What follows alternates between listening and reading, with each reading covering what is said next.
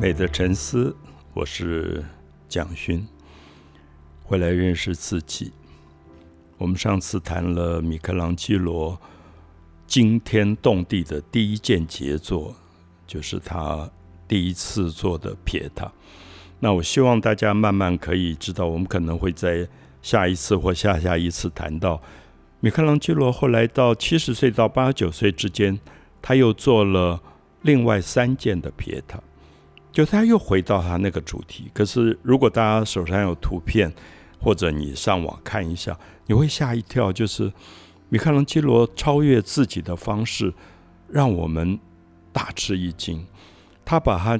二十三岁那种对青春的眷恋，那种对美的一种绝对的不妥协，完全打破了。所以到现在为止，其实我知道大部分的朋友。都还是喜欢米开朗基罗第一件撇塔，可是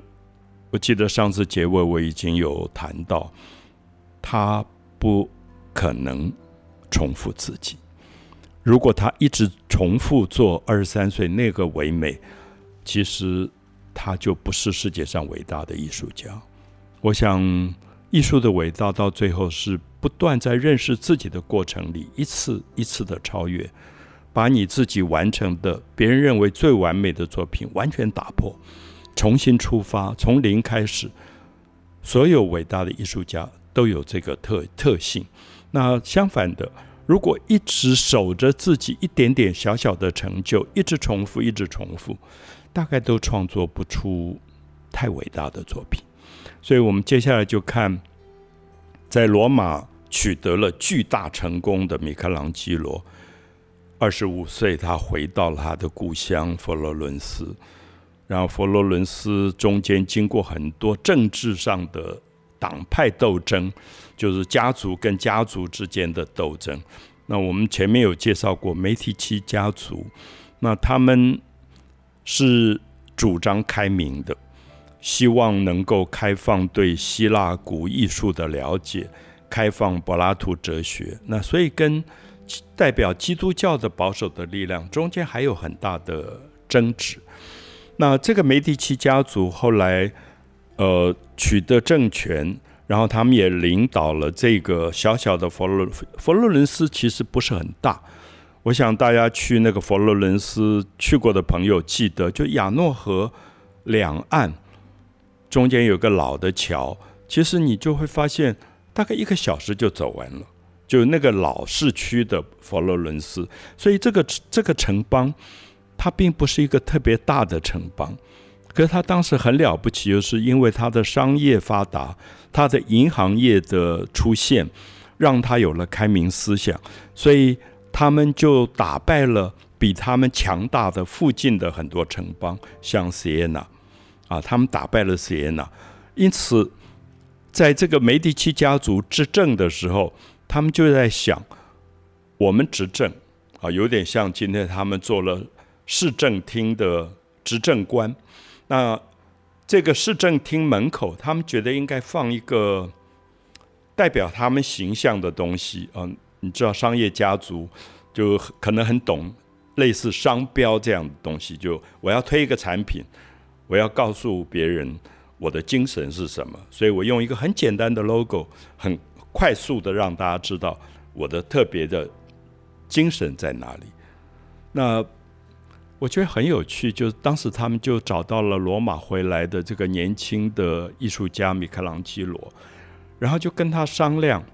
说什么东西可以代表佛罗伦斯？那佛罗伦斯是一个什么样的城邦？它的精神特质是什么？我今天很希望在这里大家思考一下，就是说，比如说我们都有一个国旗，国旗代表哦，我们认为代表我们的精神。可是我我觉得现在很多的国家的国旗自己也搞不清楚，说到底它有什么内容，对我们有什么意义。那当时佛罗伦斯这个梅第奇家族，他不是用抽象的国旗，他就要用一个人。那他们从基督教的圣经里找到了一个符号。这个符号是一个少年，叫做大卫。那大卫是一个牧羊的少年，呃，瘦瘦弱弱在那边牧羊，也也没有权利，也没有地位，也没有财富。可是大家知道，大卫后来成为犹太人的王，因为他勇气很强。他曾经打败一个比他大很多倍的一个巨人，叫歌利亚 （Goliath）。那这个家族就觉得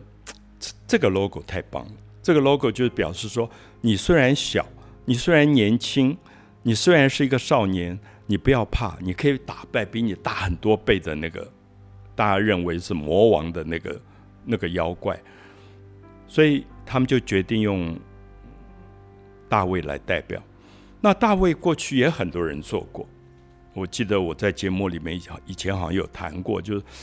历来都有人在做大卫，说大卫是一个伟大的少年，所以他打败了歌利亚后，把歌利亚的头切下来，手上提着那个头，一手拿着剑，大概都有一个固定的模式，就是凡是美术学院、雕刻学院出来，你要做大卫，你就做成这样子。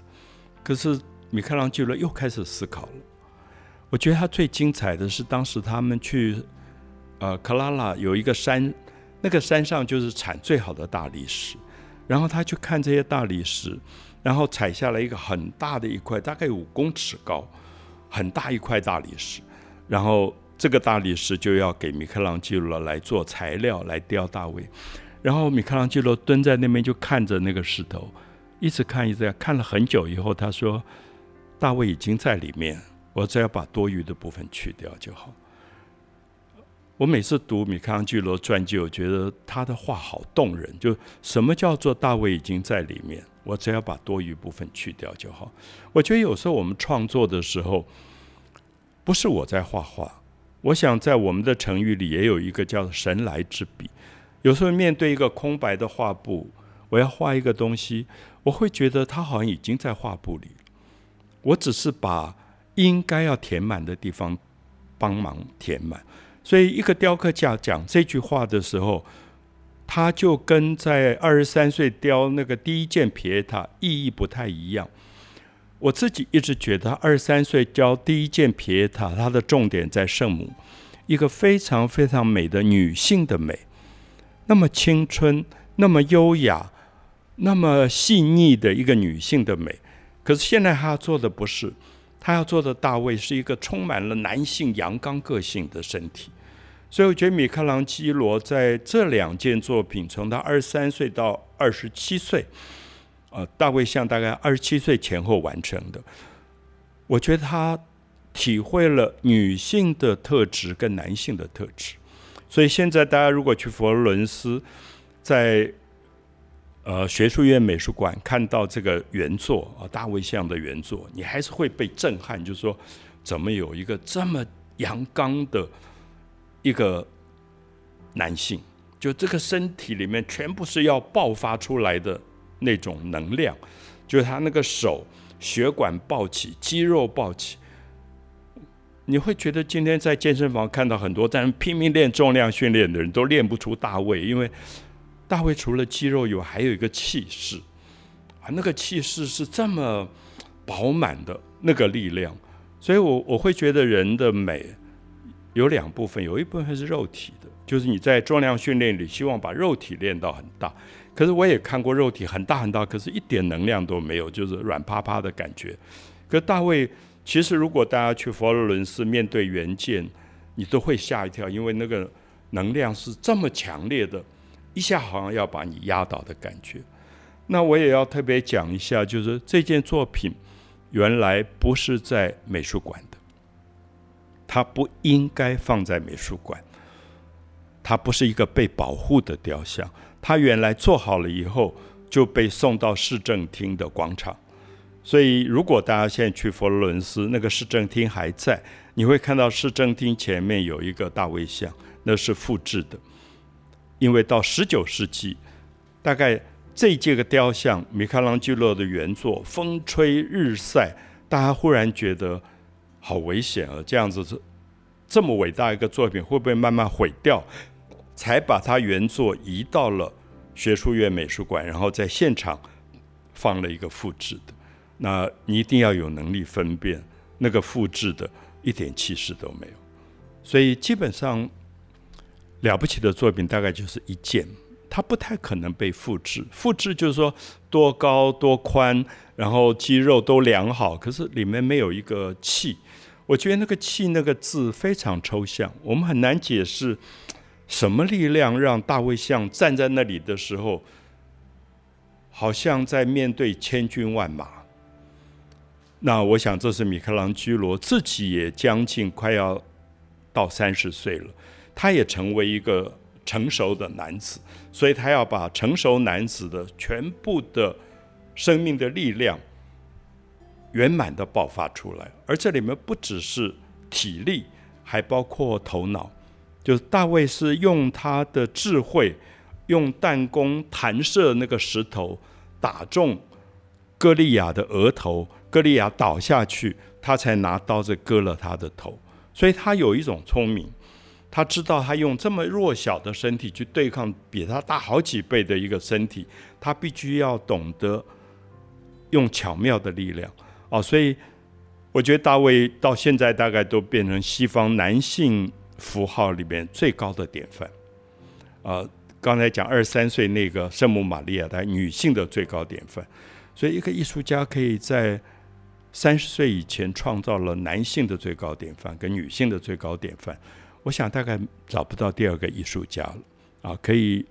这样去体会。这里面我们当然也在问说，米开朗基罗有什么样细腻的心思，可以同时这么了解女性，又这么了解男性？因为通常我们会知道，一个艺术家比较倾向于阳刚的，他会做什么样的作品，或者比较倾向于优雅细腻的。就是女性气质比较强的，像波蒂切利，她她女性气质比较强，她东西都永远非常优雅、非常细致。那有些人就很粗犷，可是米开朗基罗是两个兼具的，就好像在他的身上同时有女性的温柔，又有男性的阳刚。那我想这个也是他的作品可以持续在八十九年当中一直创作，一直创作。不断的推陈出新，创作出非常非常动人的作品。所以，我们大概在介绍他的皮耶塔大卫之后，大家都抓到了一个秘诀，就是米开朗基罗雕刻不再是做外在的形象，他已经开始有一个理念，就是二十三岁他要做青春，他要歌颂青春，他就把青春的美做出来。那二十六岁、二十七岁，他要做男性的阳刚的勇猛，他就把勇猛做出来。那青春勇猛其实都是抽象的，他并不是要表达历史上的那个大卫或者圣母玛利亚，他把他们的实际存在的故事反而丢开了。所以后来接下来我们就看到他越来越开始做很多抽象的思考，大概在他。三十岁以后，他又重回罗马，然后那个时候的教皇朱利亚斯二世，那非常看重看重米开朗基罗。朱利亚斯二世他也是佛罗伦斯梅第奇家族出来的，所以他们有共同的一个文化的血脉，所以他就有一个小小的教堂叫西斯丁。那他是在那边教皇的私人礼拜的一个地方，他就问米开朗基罗说：“这个屋顶上是空的，你可不可以帮我把屋顶上画满壁画？”好，大家知道米开朗基罗是雕刻家，学雕刻不见得一定能够处理绘画，因为绘画是平面的，雕刻是三度空间。那米开朗基罗就接下了这个案子。然后有四年的时间，他就在离地面二十公尺高的上面，独自一个人去完成这一张伟大的壁画，就是我们叫做《创世纪》。为什么是独自一个人？因为当时教皇要他接这个案件，一定给他很多的助手，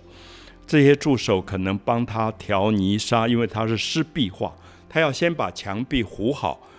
然后有人帮他弄颜料。然后帮他打底，他就画一下就好了。现在很多壁画的团队合作是这样做的，可是米开朗基罗怎么讲？就是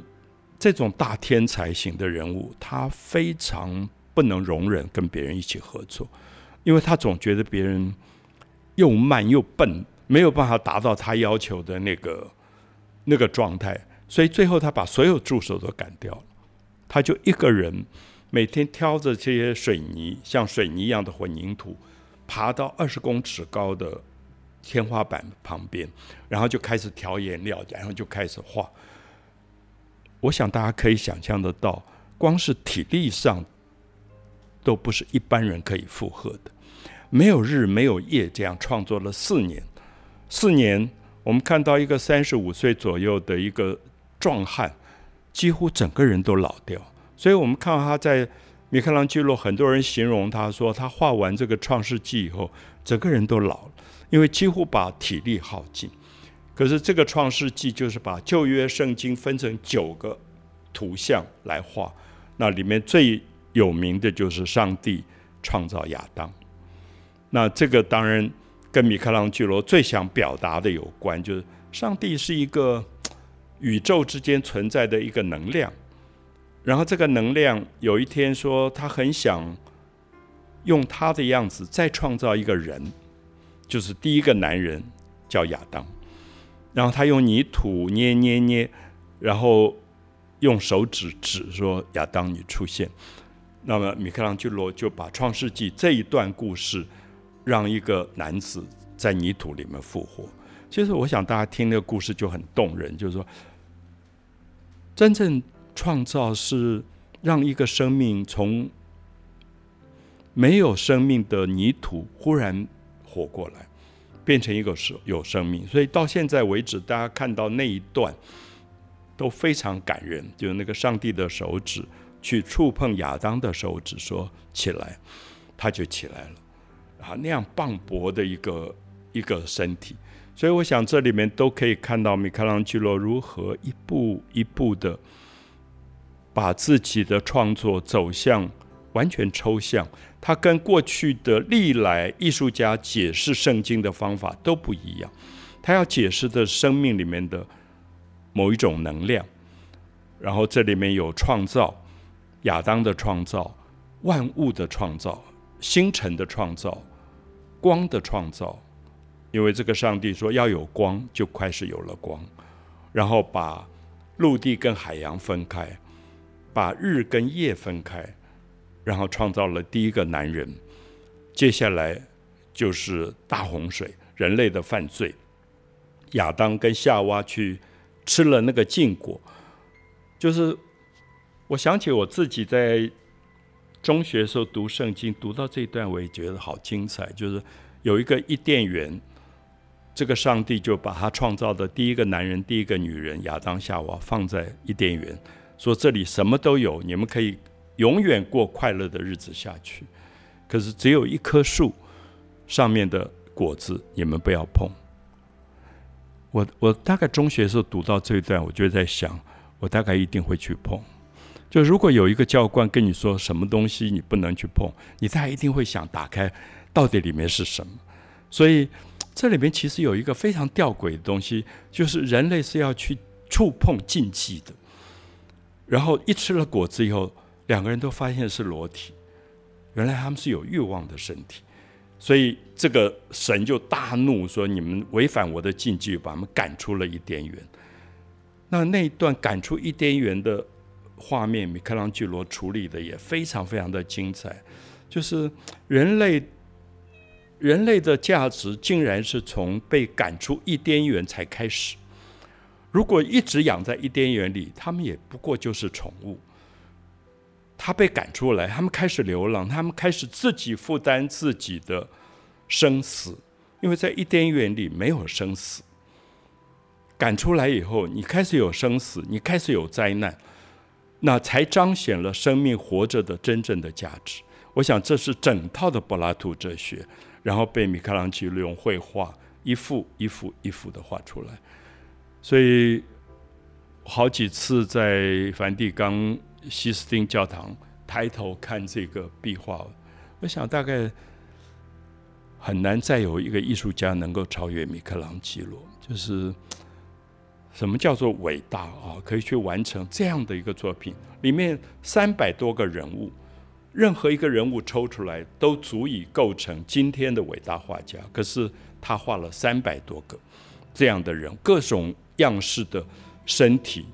纠缠的、欲望的、受苦的、承担一切压力的各种状态的这个身体。所以大概三十几岁，这件作品完成以后，这个人也好像耗尽了所有生命的一个能量。可是才三十几岁。米开朗基罗还有好长好长的路要走，我们也许继续再谈他后面的一些转折。